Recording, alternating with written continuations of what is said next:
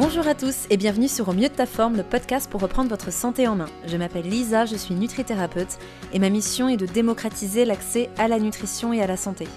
À travers mes différents épisodes, je vous aide à démêler le vrai du faux en vous partageant mon expérience, des interviews d'experts, des conseils naturels et nutritionnels et ma vision globale de l'humain et de son environnement.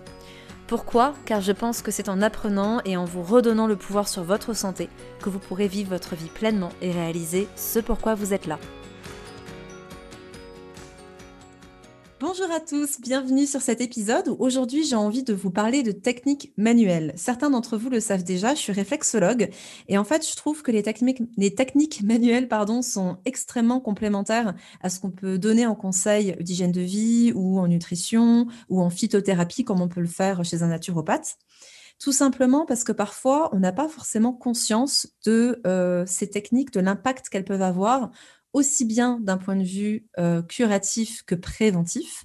Par exemple, en réflexologie, on peut travailler bien sûr sur euh, l'aspect détente, l'aspect stress, mais aussi sur des sinusites, sur euh, des problèmes hormonaux, sur des migraines, sur des problèmes de nuque, sur des problèmes au niveau de l'estomac ou intestinaux. Et on ne pense pas forcément à aller voir un réflexologue pour ça. Et c'est un petit peu pareil pour l'ostéopathie. J'avais envie de vous en parler parce qu'en plus, j'ai vu mon ostéopathe pas plus tard qu'hier et j'ai une des élèves de mon académie qui est euh, bah, justement Émilie, qui est avec moi aujourd'hui et qui va nous parler un petit peu plus en détail d'ostéopathie et nous dire un petit peu, bah, même beaucoup, comment l'ostéopathie peut nous être utile, comment ça fonctionne, parce que Émilie est quelqu'un de très euh, scientifique, pragmatique, pour peut-être vous donner des clés pour euh, mieux prendre soin de vous. Alors, coucou Émilie. Salut Lisa. Bienvenue sur mon podcast. Merci à toi de m'accueillir. Euh, alors, Émilie, est-ce que tu peux nous expliquer un peu plus ce que c'est que l'ostéopathie? Alors, donc en fait, l'ostéopathie, c'est euh, vraiment une méthode thérapeutique qui est manuelle. On va chercher dans tout le corps de nos patients euh, des restrictions de mobilité et chercher à traiter ces restrictions de mobilité parce que l'ostéo, c'est vraiment un traitement qui est global. On va chercher à redonner de la mobilité pour que le corps puisse s'auto-guérir. Je te donne un exemple facile. Par exemple, la tendinite du coude, l'épicondylite, eh ben, souvent, ça va être lié soit un blocage du coude, soit un blocage du poignet, donc assez ostéo-articulaire, mais qui va créer une inflammation tendineuse. Donc, en fait, par exemple, si on fait une infiltration, mais qu'on ne règle pas le problème blocage poignet, blocage coude, ça va forcément revenir. Donc nous, en ostéo, on va débloquer, trouver là où, ça coince, et euh, le corps, euh, grâce à ce déblocage, va pouvoir se guérir et, euh, cicatriser cette inflammation. Et donc, on va le chercher pour des motifs très ostéo-articulaires, mais aussi pour des motifs en viscéral, en crânien, il faut vraiment voir que l'ostéo, c'est trois sphères. Donc, il y a vraiment notre axe structurel, l'ostéo-articulaire, le musculaire, c'est souvent ce que les gens connaissent. Je me suis coincé mmh. le dos, je vais chez l'ostéo. Ça, ça. commence à être ancré. On peut faire vraiment plein d'autres choses. Par exemple, euh, sur l'axe viscéral, on va travailler sur beaucoup de choses et notamment euh, les douleurs référées, par exemple, quelqu'un qui va me dire bah, j'ai mal face latérale de la cuisse, euh, ça correspond à rien au niveau anatomique, au niveau local, mais ça peut être une douleur projetée et des douleurs référées. La douleur référée que les gens connaissent le plus, c'est euh, notamment la douleur de l'infarctus du myocarde. Quelqu'un qui va faire son malaise cardiaque, il va pas forcément dire j'ai mal au cœur, il va se sentir un peu oppressé, mais il va aussi surtout nous décrire cette douleur typique dans le bras gauche et éventuellement dans la mâchoire. Ben ça, ce sont des douleurs référées. Et mmh. une douleur organique, on ne sait pas ce que c'est. On ne sait pas ce que c'est d'avoir mal au foie, mal au poumon, mal à la vésicule, mais ça va nous donner des douleurs projetées. En médecine, ils s'en servent aussi pour diagnostiquer les calculs biliaires, la mmh. Voilà, donc ça, c'est des choses auxquelles on pense. Et puis, euh, notre troisième axe en ostéo, c'est euh, l'ostéopathie euh, crânienne, avec, ben, pareil, des choses très locales. Donc, on va pouvoir travailler sur les maux de tête, les soucis ORL, mais aussi à distance, parce que le crânio sacré, c'est tout ce qui est méningé. On a nos méninges qui s'insèrent sur le crâne, qui sortent par le, le foramen à la base du crâne et qui vont jusqu'au sacrum s'insérer. Et du coup, ça peut nous donner des problèmes de dos et des problèmes sur tous les nerfs du corps parce que nos nerfs sont entourés de méninges. Mmh, tout simplement. Donc, toi, aujourd'hui, on se rend compte qu'il y a l'ostéopathie peut agir dans, plein de domaines et plein de problèmes de santé ou en tout cas de symptômes. En général, pourquoi est-ce qu'on te consulte? C'est très varié. Vraiment, ce que je te disais, c'est que la plupart des gens, ils vont penser douleur. J'ai mal au cou, j'ai mal au dos, j'ai mal aux lombaires, aux genoux, aux épaules. Ça, c'est vraiment ce qui revient le plus, suite aussi à des traumatismes en torse, en torse cheville, en torse genou. Et puis ben, après, il y a les gens qui commencent à me connaître, qui commencent à connaître l'ostéopathie et qui voient qu'on fait un truc beaucoup plus large. Et aussi, voilà, par exemple, on a les affiches dans la salle d'attente et les gens, mais c'est vrai, au fait, mon mari, lui, il a ça, est-ce que vous pouvez quelque chose pour ça? Donc, bah, les maux de tête, problèmes ORL, problèmes de mâchoire. moi, j'ai fait mon mémoire sur le glaucome. Je pense qu'il y a plein de gens qui ne savent pas qu'on peut diminuer une tension intraoculaire grâce à l'ostéopathie.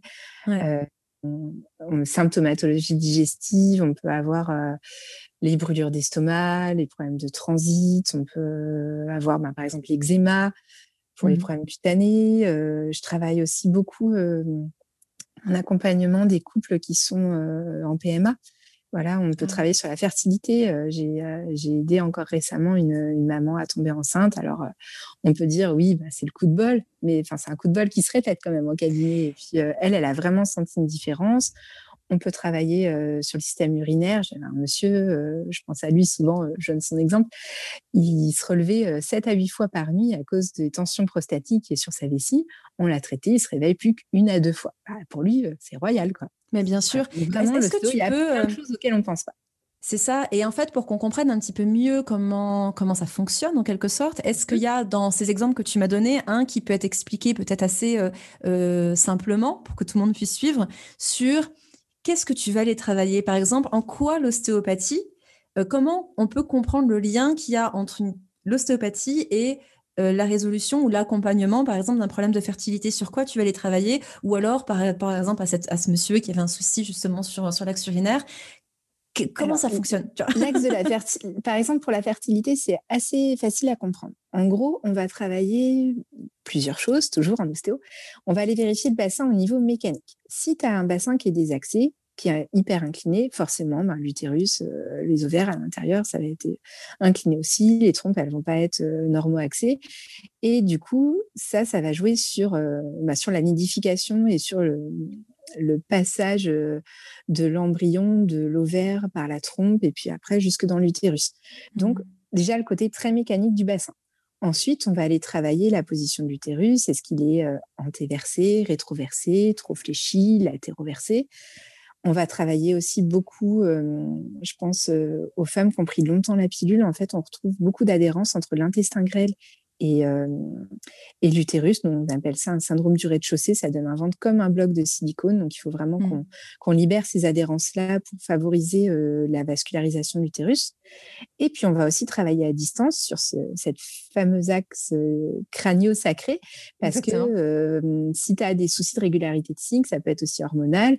Et si on travaille sur le crâne, sur nous, ce qu'on appelle la SSB, c'est notre axe central au niveau du crâne, au niveau de l'os sphénoïde du crâne, il y a l'hypophyse qui se loge à cet endroit-là. Et si, ça, si on a des tensions sur cet endroit, on va avoir des soucis hormonaux et donc une dysfonction euh, eh ben de, du cycle au niveau hormonal. Donc, quelqu'un qui a des cycles irréguliers, on va d'abord aller voir ça, mmh. l'axe euh, gonadotrope euh, hormonal. Quelqu'un où, où ben, qui va faire des fausses couches ou alors qui a des cycles réguliers mais une implantation qui se fait pas bien, on va aller travailler plus en local. Et l'idéal, c'est de voir les deux, parce que bien sûr. Chez, monsieur, eh ben, on peut avoir des tensions au niveau de la, la prostate, et ça, ben, ça va gêner pour le liquide, le liquide séminal où va baigner le spermatozoïde. Voilà, par exemple. J'espère que non, non, en fait, c'est hyper concret. Je pense que après, si vous avez des questions, n'hésitez pas. Vous savez me retrouver, euh, que ce soit sur mon site euh, ou alors tout simplement, euh, bah, évidemment, je mettrai tes coordonnées dans le descriptif du podcast s'il y a des personnes voilà qui veulent en savoir plus aussi ou te consulter. Et sinon, bah, sur mon compte Instagram, Lisa Salis Life, comme ça, on pourra ou moi je pourrais, qui sait, peut-être faire un podcast avec Émilie si vous avez des questions précises. Mais je pense que c'était très clair et ça montre à quel point la santé, elle se veut holistique. C'est-à-dire que très souvent, je le dis, je dis euh, bien manger, c'est extrêmement important. Je suis la première convaincue, mais ça ne fait pas tout. Euh, je dis souvent que voilà, j'essaie de faire de la santé holistique une norme, tout simplement parce qu'il y a l'aspect physique, il y a qu'est-ce qu'on mange, mais aussi comment je me tiens, qu'est-ce que je pense, qu'est-ce que je ressens. Et là, on voit bien qu'on peut prendre toute la phyto qu'on veut, donc phytothérapie, remède avec des plantes, des huiles essentielles, peu importe ce qu'on prend en phyto, pour euh, traiter un problème hormonal, on va traiter le foie, parce que évidemment, qui dit problème hormonal nous fait, nous fait penser au foie. Mmh, tout à si à un moment donné, euh, il y a un problème qui est mécanique, ou si en effet, comme tu dis, il y a quelque chose qui se passe au niveau de l'hypophyse, ben, vous pouvez prendre euh, tout ce que vous voulez en phyto, il va vous manquer une pièce du puzzle. Et la santé, c'est ça, en fait, c'est vraiment cette vision du puzzle. Et selon moi, quand vous voyez qu'il y a un problème qui persiste parce que des fois, on prend un remède, on va avoir un naturo, puis ça se résout en quelques séances. Magnifique, et tant mieux. Mais par contre, quand on voit que ça continue, que ça continue, qu'on ne trouve pas la solution, c'est qu'il vous manque une pièce du, puzzle. Et c'est ça, pour moi, l'impact premier de, ce podcast que je fais avec, avec Émilie, c'est vraiment euh, cet aspect, euh, allez, si ça ne, se résout pas, c'est qu'il y a quelque chose qui dépasse peut-être votre connaissance et peut-être quelque chose dont vous n'avez pas encore conscience. Et là, par exemple, l'ostéopathie ou des techniques manuelles peuvent vous aider. Mais tu voulais ajouter quelque chose, je crois, Émilie. Oui, je voulais euh, rebondir sur ce que tu dis. Moi, c'est pareil. Les gens, ils viennent me voir en ostéo et des fois, ils veulent qu'en 45 minutes, on règle leurs problèmes. Mais si on fait, si il y a que ce que je fais moi et que eux à côté ils ont une hygiène de vie pourrie, qui mangent n'importe comment, qui ben, ça peut pas marcher non plus. Ça peut pas marcher. C'est exactement ça. Et la phase de conseil qu'on met tout le temps en fin de consultation chez nous. Ouais, ouais, ouais, voilà. En fait, comment justement ça se passe ta, consultation? Parce que tu as tout un aspect. Euh, moi, je connais bien l'ostéopathie. J'ai vu mon ostéopathe pas plus tard qu'hier. euh, et, et c'est quelque chose que je fais beaucoup en préventif parce que il y, y, a aussi quelque chose qu'il faut, qu'il faut, je pense, comprendre, c'est que euh, je le dis souvent, je pense que si vous écoutez ce podcast, vous commencez à le savoir, mais n'attendez pas d'avoir des symptômes pour, consulter, parce qu'il y a énormément de déséquilibres, euh, de nœuds, même j'ai envie de dire de nœuds dans le corps, mais aussi de nœuds énergétiques, parce qu'on n'est pas qu'un corps physique, qui se mettent en place bien en amont, et c'est complètement illusoire de croire que en une séance, quand euh, une séance que ce soit un naturo, un ostéo ou même un médecin, vous allez régler votre problème. Le symptôme qui arrive de manière très forte et douloureuse ou la maladie, c'est le dernier cri d'appel du corps d'un problème qui a certainement mis des années à se mettre en place. Et ben l'ostéo, tout comme la naturo, on va non pas s'intéresser aux symptômes, mais à la cause. Et il va falloir décortiquer et il va falloir enquêter et on va y aller comme un oignon, couche par couche. Donc ça demande du temps et c'est vrai que ça demande de la patience et un travail sur soi en fait. Donc euh, ouais, ça je pense que c'est hyper important qu'on le précise. Oui, bien sûr, on fait du préventif, on fait du curatif, on, s'adapte. Et c'est vrai que les gens, les premières fois, on les en curatif. Et puis quand ils commencent à voir le bien-être que ça peut leur apporter, on peut les retrouver du coup plus en préventif. Euh. souvent, moi, je leur dis, euh, voilà, dès qu'il y a quelque chose qui vous chagrine un petit peu, vous n'attendez pas que ça s'aggrave et, vous revenez me voir à ce moment-là. Vous savez que moi, je peux vous apporter tel confort. Et ben, si ça, ça si ça diminue, faut pas hésiter, il faut revenir. Exactement. Euh, concrètement, vous voyez, par exemple, l'an dernier, j'ai fait un coup du lapin, j'ai fait une mauvaise chute en fait, et du coup, ça m'a fait comme un coup du lapin, j'ai senti ma nuque craquer. Le premier réflexe que j'ai eu, c'est de me dire, je prends rendez-vous chez mon ostéo. Je sais très bien que déjà, d'un point de vue structurel, ça a dû impacter. Mais il m'arrive exactement la même chose quand euh, j'ai un gros choc émotionnel. C'est-à-dire que je vais toujours avoir ce réflexe de me dire, tiens, euh, j'ai un choc émotionnel, tiens, je vis une période où je me sens très stressée, très bloquée au niveau du plexus solaire. Euh, alors oui, j'ai mes outils, j'ai mes petites huiles essentielles, je me fais de l'autoréflexologie parce que je connais les points, euh, les points réflexes, mais en thérapie, on dit toujours qu'on est trois. Il y a le praticien, le praticien, il y a moi, et il y a la relation qui se crée et ce qui se passe en fait dans l'acte thérapeutique. Et c'est pareil pour moi en tant que thérapeute, avec les personnes qui me consultent. Je pense qu'on avance toujours plus vite quand quelqu'un prend soin de nous, en fait, euh, quand on nous accompagne. Pour moi, l'ostéopathie, c'est vraiment un réflexe comme euh, bah, je me fais un jus vert tous les jours, ou euh, je vais méditer tous les jours, ou je vais pratiquer soma tous les jours. Et puis quand je sens que je suis dans des périodes particulières, ou que j'ai eu un événement un peu traumatisant pour mon corps, peu importe sur quel niveau, je sais que mon ostéo peut m'aider. Et justement, Émilie, est-ce que tu peux ben, voilà, nous dire comment se passe de A à Z déjà une séance chez toi? Ok, donc du coup, en fait, on commence par un interrogatoire. On va vous demander bah, déjà de détailler votre motif de consultation, de connaître vos antécédents, parce que bah, par exemple, si vous venez me voir pour, je je sais pas, une douleur de sacroiliaque, la douleur au bassin, eh ben, ça peut être lié à votre appendicectomie que vous avez eue quand vous aviez 15 ans. Il faut voir que le, corps, au niveau cicatrice, on considère qu'une cicatrice, c'est comme un aspirateur ouvert en continu. Et mmh. du coup, ça va m'entraîner un blocage du bassin qui va m'entraîner une sciatalgie. Euh, donc pour l'appendicectomie, ça sera à droite. Et du coup, donc, je vous pose ces questions-là sur vos antécédents, sur, euh, sur, les, sur ce qu'on appelle les sphères, donc la sphère ORL, la sphère, est-ce que vous avez des soucis dentaires, des soucis euh, cardiopulmonaires, digestifs? Et ça nous permet comme ça de, de faire le, le, tour de la personne et de savoir déjà quels, quels sont les points et déjà de faire des liens. Par exemple, si j'ai problème ORL et, euh, et soucis digestifs, et eh ben, je vais voir que le problème ORL est sûrement une face et un émonctoire par rapport à notre système digestif qui fonctionne pas mal. Mmh. Euh, qui fonctionne pas bien. Qui fonctionne pas bien. voilà, c'est ça. Euh, ensuite, je vais regarder les, les gens d'abord debout. Par exemple, euh, on va voir s'il appuie plus d'un côté ou de l'autre. C'est quelqu'un qui a mal au genou droit. Normalement, il va mettre tout son appui à gauche. Donc, ça va me permettre de définir si j'ai plutôt une chaîne montante, une chaîne descendante, un problème mixte. Et ensuite, je fais mes tests sur la table où vraiment je vais les tester plus localement.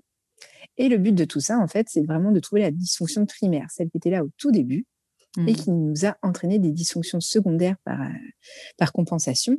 Et souvent, les gens viennent consulter pour la dysfonction secondaire et pas forcément pour la dysfonction primaire. Et vraiment, nous, le, le but de l'ostéo, ce serait de traiter que cette dysfonction primaire et que le corps s'autocorrige de lui-même pour le reste. Donc, en vrai, on va quand même euh, plus localement sur la douleur. Mais voilà, le saint graal de l'ostéopathie, mmh. c'est vraiment cette dysfonction primaire et c'est elle qui nous permet de définir notre axe de traitement. Et puis ensuite, une fois que j'ai traité, je reteste et je donne les conseils plus ou moins un autre rendez-vous si nécessaire à 15 jours. D'accord. C'est hyper important ce que tu dis parce que c'est vrai que des fois on peut se dire mais c'est bizarre, il n'a pas du tout travaillé sur la zone euh, pour laquelle je le pour laquelle je consulte et ça peut être déstabilisant pour la personne qui est pas qui, connaît pas en fait comment fonctionne l'ostéopathie. Et il y a un autre truc aussi, je pense sur lequel tu mets le doigt. C'est pour ça qu'il faut essayer de d'expliquer. Tout à fait. En fait, c'est ça, c'est que et je pense que peut-être pas tous les ostéos expliquent un truc tout bête. Euh, beaucoup de personnes vont voir un ostéo, vont pas forcément penser à dire qu'ils ont régulièrement des sinusites ou régulièrement des troubles intestinaux, alors que ça peut être une clé hors pair pour justement l'ostéopathe et comprendre. Bon, normalement, en effet, l'ostéopathe va avoir tout un questionnaire, toute une anamnèse de départ qui va lui permettre de euh, d'avoir de, les informations qu'il veut. Mais c'est important aussi de préciser ce genre de choses où les personnes ne font pas forcément le lien pour donner plus de clés à son ostéopathe et donc peut-être trouver la cause de la cause et régler euh, ce pourquoi vous consultez en fait. Et selon toi, tu disais, euh, ces deux semaines à peu près, est-ce que on pourrait faire des sens plus rapprochés ou plus éloignés Quel est ton comment tu expliques ça? Si on est vraiment en aigu, oui, euh, la personne qui se fait euh, son super gros limbago, je vais pas le laisser attendre 15 jours pour revenir me voir. Je vais essayer de le revoir avant si je peux encore lui apporter quelque chose. Ça dépend de ce que je vais trouver sur la table. Mais mmh. sinon, en fait, on se donne toujours ce délai de 15 jours à 3 semaines par rapport à ce qu'on disait au tout début, le mécanisme d'auto-guérison du corps. Mmh. Ça permet au corps de cicatriser. Euh, si par exemple euh, j'ai quelqu'un qui a un gros problème postural, donc pour moi postural, c'est-à-dire euh, par exemple il va être en hypertonie d'un côté, en hypotonie de l'autre, moi j'essaye de, faire qu'il ait un tonus musculaire de base qui soit le même partout. Et pour qu'il se réadapte par rapport à ça, ben déjà il va avoir des bonnes courbatures pendant 2-3 jours parce que le côté hypotonique va se mettre à travailler. On va avoir une diminution des contractures du côté hypertonique, mais ça, moi, je peux pas le voir au bout de deux, trois jours. Il faut laisser le temps au corps de, digérer ce qu'on lui a donné comme information pour pouvoir s'auto-guérir et que, et ensuite, à 15 jours, je vois ce qui reste comme, comme dysfonction. Ok, ok, très bien. Euh, selon toi, euh, est-ce que c'est pour tout le monde de l'ostéopathie? Ah oui, absolument tout le monde. Euh, moi, je suis spécialisée en pédiatrie, donc je vois des bébés euh, qui devraient même pas être encore nés. Euh, moi, moi j'ai traité les miens à la maternité, ils, étaient, ils avaient quelques heures. Mmh. ensuite, je vais traiter tout le monde. Voilà, les enfants, les femmes enceintes, les sportifs, les personnes âgées. Souvent, les personnes âgées vont avoir peur parce qu'ils se disent ah c'est pas pour moi, ça va craquer, je vais être cassée. Mais non, enfin voilà. Le, en ostéopathie, on connaît très bien nos contre-indications, on sait ce qu'on n'a pas le droit de faire, donc euh, on va pas, on va pas aller manipuler très fort quelqu'un qui aurait l'ostéoporose. Donc voilà, on sait bien ce sûr. Et puis, ben, le craquement n'est pas non plus un critère de réussite. Il faut pas en avoir peur. Euh, il y, a, y, a, des ostéos qui l'utilisent, d'autres qui l'utilisent pas. Ça, euh, chacun a sa mallette à outils, chacun fait. Mmh fait ces techniques. Moi, je l'utilise très facilement euh, chez les personnes où il n'y a pas de contre-indication, mais c'est vrai que bah, chez la petite mamie de 90 ans, euh, pleine d'arthrite et, d'ostéoporose, je ne vais pas utiliser ça, c'est sûr. Et puis euh, après, je conseille aussi l'ostéopathie en entretien sur tout ce qui est maladie chronique. fibromyalgie, polyarthrite, spondylarthrite. C'est des mmh. gens qui ont déjà plein de douleurs à cause de leur pathologie. Bah, s'ils peuvent éviter de s'en rajouter par des petits blocages que toi et moi, on va bien supporter parce qu'on est en bonne forme, et ben ces gens-là, c'est encore du plus, c'est encore de la nociception. Donc, on essaye vraiment de les voir de façon régulière. Mmh, très bien. Et tu pourrais nous expliquer aussi, je sais que les ostéos travaillent sur les fascias. Tu pourrais nous expliquer un mmh. peu ce que c'est que les fascias et comment vous travaillez dessus? Alors, le fascia, en fait, c'est un, un, concept et, c'est de l'anatomie. En gros, notre corps, c'est toute une continuité. C'est pas l'os à côté du muscle, à côté du tendon, à côté du ligament, c'est tout un ensemble et tout se relie. Et en fait, quand on travaille en fascia, on essaye de trouver le point de fixité. Toujours en ostéo, on cherche la restriction de mobilité, mais en fascia, c'est pareil. S'il y a un point qui bouge pas bien, eh ben, on va aller sur ce point-là et puis on va essayer de le dérouler. C'est-à-dire, en fait, en ostéo, on a la technique de la. C'est comme la fermeture éclair. Vous avez deux façons de la débloquer.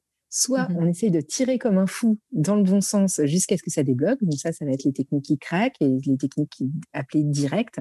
Et on a aussi la technique indirecte qui est de repartir dans le bon sens de la fermeture éclair. Elle veut bien aller vers le bas, je la ramène vers le bas pour essayer ensuite de la remonter. Donc ça, mmh c'est la technique indirecte. Et en fascia, eh ben, on fait plutôt de la technique indirecte. On suit le mouvement du corps. On voit où ça vient nous emmener. Puis au bout d'un moment, ça lâche. Par exemple, c'est ce qu'on fait beaucoup, en tout cas moi dans ma pratique, ce que je fais beaucoup, notamment au niveau du médiastin et du diaphragme, tous les endroits en fait où on va avoir beaucoup d'émotionnel. Par exemple, si tu poses tes mains sur le thorax, tu t'appuies un petit peu, tu essayes de voir est-ce que ça va bien à gauche, est-ce que ça va bien à droite, en haut, en bas, en rotation. Et en fait, on s'aperçoit qu'il ben, y a un mouvement qui est préférentiel à chaque fois. J'essaie d'empiler tous les mouvements dans la facilité. Ça va plus à droite, plus en bas, plus en rotation. Mmh. Je libère un petit peu et j'attends de voir ce qui se passe. On relâche, et puis au bout d'une minute ou deux, en fait, le corps, il gagne un peu dans ces, dans ces paramètres-là. Et puis, une fois qu'on repart sur notre position neutre et qu'on reteste, et ben là, on a gagné dans le sens, dans le sens, ce que je disais tout à l'heure, indirect, c'est-à-dire ça voulait pas aller à, gauche, moi je suis à droite là où ça voulait bien, et le corps il s'est dit ah ben tiens on m'étire un peu trop à droite, donc je vais refaire l'équilibre en me remettant à gauche.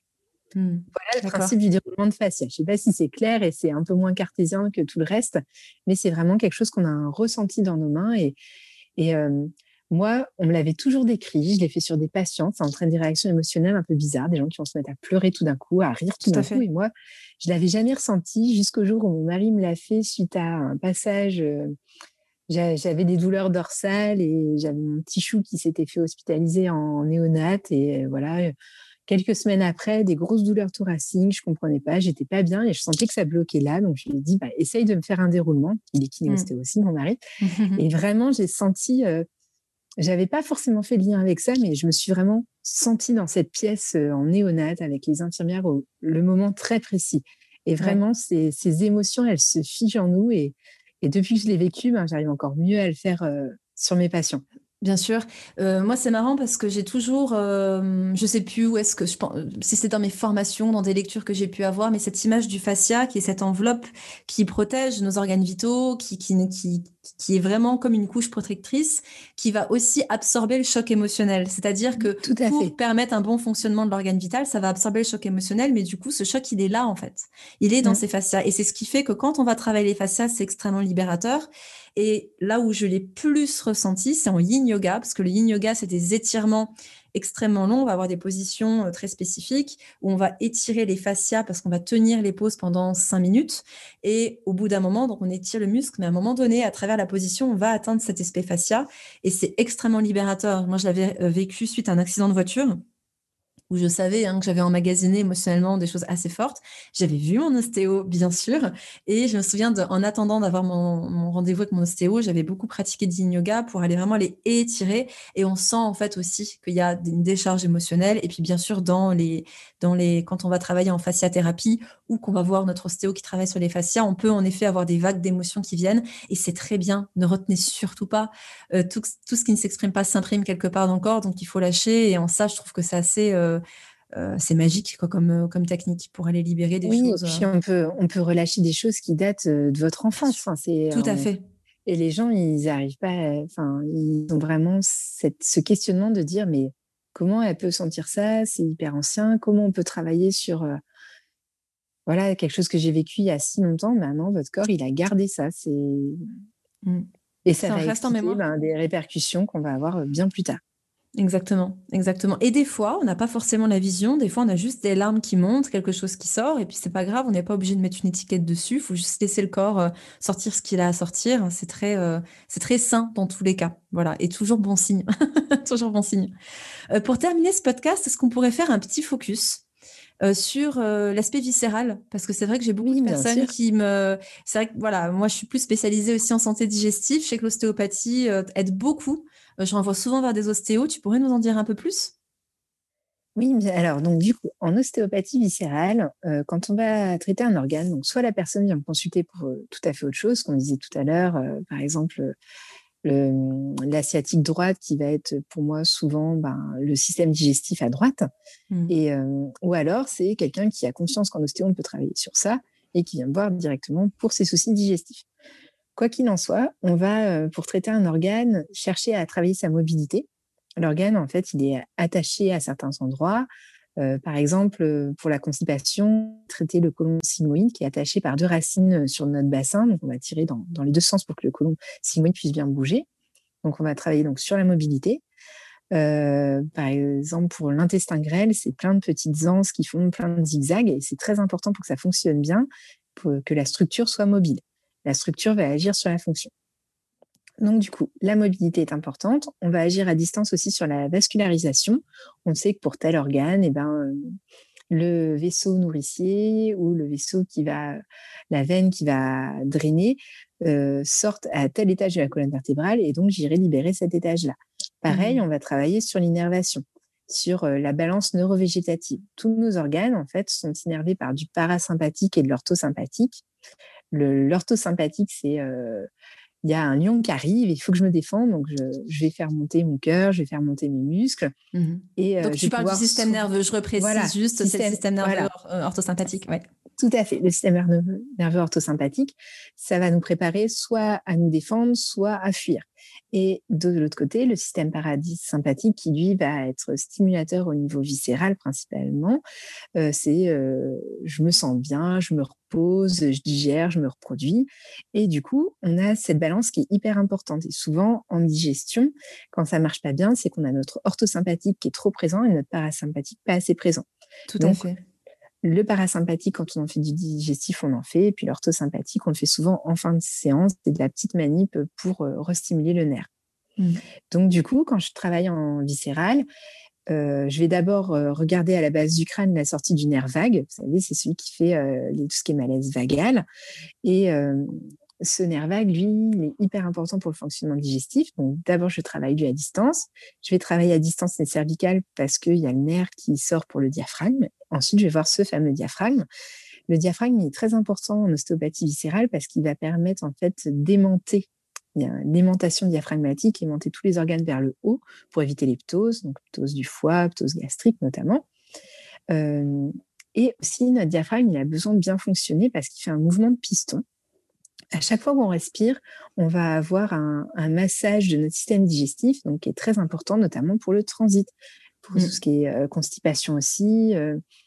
et souvent, chez les gens stressés, on va avoir un diaphragme très haut qui est bloqué, coupole haute. Et euh, donc, c'est la première des choses à libérer. Et une fois qu'on a libéré ça, déjà, on va avoir un bien meilleur fonctionnement du système digestif. Et après, on va faire un focus, euh, si, ça t'intéresse, si tu, si tu veux, euh, organe par organe. Oui, volontiers. on peut prendre quelques exemples. Ouais, donc euh, par exemple sur l'estomac, on peut traiter tout ce qui est reflux, les, tout ce qui est hernie hiatale, œsophagite, éructation, ballonnement. Pour ça, en fait, on a des techniques pour détendre les sphincters. Donc, les sphincters, c'est ce qui, euh, comme le sphincter anal ou le sphincter. Mmh. Euh, Ces petits muscles qui s'ouvrent et voilà, voilà. et, donc, euh, ça, ça va favoriser donc la digestion, de détendre les sphincters, et puis après de travailler sur l'organe. Par exemple, sur une hernie hiatale. L'hernie hiatale, c'est un bout d'estomac qui est ressorti au-dessus, au-dessus du diaphragme, donc côté poumon. Et donc, on va avoir avec nos petites mains une action pour aller mmh. l'étirer vers le bas et, essayer de ramener cet estomac au bon endroit, donc sous le diaphragme. J'ai une patiente, euh, notamment, euh, elle a un souci d'hernie qui lui entraîne beaucoup de reflux. Cette patiente-là, on l'avait très bien soulagée. Il avait fallu deux séances. Et puis, elle a fait une chute sur les fesses et c'était remonté. Donc, elle est revenue me voir. Et j'ai pareil, un patient qui fait du kite. Et bah, à chaque fois qu'il va kiter et qu'il se prend une grosse gamelle, et ben, on, revoit, on revoit son estomac. Ouais, ouais, c'est, dit comme ça, c'est fou parce qu'en fait, on se rend pas compte presque de la simplicité de la chose en fait et du bien qu'on peut se faire avec des techniques comme ça. L'ostéopathie, c'est pas de la magie, c'est très mécanique, c'est très anatomique et euh, et voilà. Et puis ben l'estomac, euh, on parlait des douleurs projetées, c'est euh, typiquement la personne qui arrive, j'ai mal dans le dos. à peu près au niveau de l'omoplate à gauche, c'est plutôt quand je me repose, c'est plutôt la nuit. Donc, si c'est une douleur mécanique, si c'est un blocage, ben les gens ils vont me dire j'ai plutôt mal quand je bouge, mmh quand, quand je bricole, quand je travaille, mais pas au repos. La douleur viscérale, c'est vraiment la douleur projetée viscérale, c'est la douleur au, repos. On ne sait pas comment la soulager, on ne trouve pas de solution. Le, la médecine tradie vont essayer de faire de l'imagerie médicale, il n'y a jamais rien. Et ben voilà, il faut penser douleur projetée. Exactement, exactement. Bah, je pense que ça termine très bien ce, podcast. Euh, parce que dans tous les cas, on a pu vraiment voir l'aspect euh, très holistique en fait de la technique et l'aspect où bah, le symptôme crie quelque part, mais peut-être que la cause est ailleurs. Et en ça, bah, le thérapeute ostéopathe peut faire les liens de cause à effet et vous aider. Et euh, moi, je vous invite toujours, et je pense que j'ai pas un seul de mes patients à qui j'ai pas dit, OK, on a fait nutrition, on a fait hygiène de vie, mais ça peut être intéressant d'aller voir un kinésio. Alors, il faut savoir aussi que le kinésiologue va beaucoup vous aider dans l'aspect émotionnel, mettre du sens sur les choses, euh, mais aussi questionner le corps à travers le test musculaire de est-ce que mon souci est structurel? Donc en ça aussi, l'ostéopathie pourrait aider. Est-ce que c'est quelque chose de mécanique? Est-ce que c'est plutôt environnemental? Est-ce que c'est émotionnel? Est-ce que c'est euh, mon alimentation, par exemple? Et déjà, ça permet aussi de se dire, tiens, peut-être que j'ai un souci hormonal, ou tiens, peut-être que j'ai une douleur à l'omoplate, mais c'est pas l'omoplate, ça vient d'ailleurs. Et, euh, et l'ostéo, ou comme moi en réflexologie, ben, on va travailler alors, en réflexologie, on travaille toujours à distance euh, du, problème via le système nerveux. Et en ostéopathie, bah, je crois euh, que vous travaillez à la fois à distance, à distance plutôt, mais aussi directement en local. Et c'est vrai que je peux que vous inviter, si vous ne connaissez pas cette pratique, d'expérimenter aussi bien en préventif qu'en curatif. Émilie, je te remercie infiniment. Avant de terminer, eh, avant de terminer, est-ce qu'il y avait quelque chose que tu voulais ajouter? Est-ce qu'il y a quelque chose que j'ai omis ou quelque chose dont tu voulais absolument parler, euh, que, tu, que tu veux partager maintenant? Non, je pense qu'on a tout dit. Voilà, vraiment comprendre que l'ostéopathie, c'est pour tous, pour tout le monde, euh, quel que soit votre passif, quelles que soient vos douleurs, ça s'adresse à tous. C'est important, je pense, pour moi, d'aller faire un bilan si vous n'en avez jamais fait, parce qu'on peut ensemble vous faire découvrir des choses. C'est important de faire un entretien si vous avez la moindre douleur qui apparaît, mais vraiment ne pas penser à nous que pour ces douleurs ostéo-articulaires, pensez à nous pour votre hygiène de vie globale mmh. et, pour ben, voilà, tout ce qu'on a vu. Et pour terminer aussi, ce que j'ajouterais, c'est l'aspect, voilà, je pense que d'aller voir un ostéo une fois dans l'année, c'est vraiment pas du luxe. C'est-à-dire, même si vous pensez que vous allez très bien, que tout va bien, personnellement, c'est quelque chose que je recommande, ou parfois quand les personnes sont pas très friandes ou n'ont pas trop les moyens autres, au moins une fois dans l'année de faire un petit check-up. C'est un peu comme l'acupuncteur qu'on peut aller voir à chaque changement de saison pour se rééquilibrer d'un point de vue énergétique. L'ostéopathe, c'est aussi ce que je recommande. Je ne sais pas si toi, en général, tu recommandes des visites plus régulières ou pas. Non, non, non. Après, ce bilan annuel, oui, pourquoi pas. Après, moi, ce que je veux, c'est surtout que les patients, enfin, les gens qui me consultent soient attentifs. C'est-à-dire, si tout va bien à la date d'anniversaire, on n'est pas obligé de se voir, mais par contre, dès mmh. qu'il y a un petit quelque chose, on se dit, ça y est, là, c'est le moment d'aller voir. Ouais, de ne pas perdre trop de temps non plus. Super. Ok, merci beaucoup. On n'attend pas que ça vire au gros limbago. Voilà, voilà, on prévient plutôt que soigner. Merci Émilie, merci infiniment. Évidemment, je mettrai tes coordonnées euh, pour toutes les personnes qui, euh, qui veulent peut-être. Tu es dans quelle région d'ailleurs? Je suis en Normandie. Voilà, elle est en Normandie, dans la Manche. Ah bah voilà, donc si vous cherchez une ostéo en Normandie, bah vous pouvez aller voir Émilie. Et puis, euh, dans tous les cas, chers auditeurs, merci pour votre écoute. Prenez bien soin de vous et à très bientôt. Bye Émilie. Salut Lisa. Bye bye. J'espère que cet épisode vous a plu. Si oui et si mon podcast vous permet d'opérer des changements pour votre santé, je compte sur vous pour le noter avec 5 étoiles sur Apple Podcast et pour le diffuser auprès de vos proches, car c'est la meilleure manière de soutenir mon travail. Si vous souhaitez aller plus loin, vous pouvez me retrouver tout de suite sur mon compte Instagram Lisa Life, tout attaché, ou sur mon site nutritionénergétique.com. Alors à très vite et comme toujours, prenez bien soin de vous.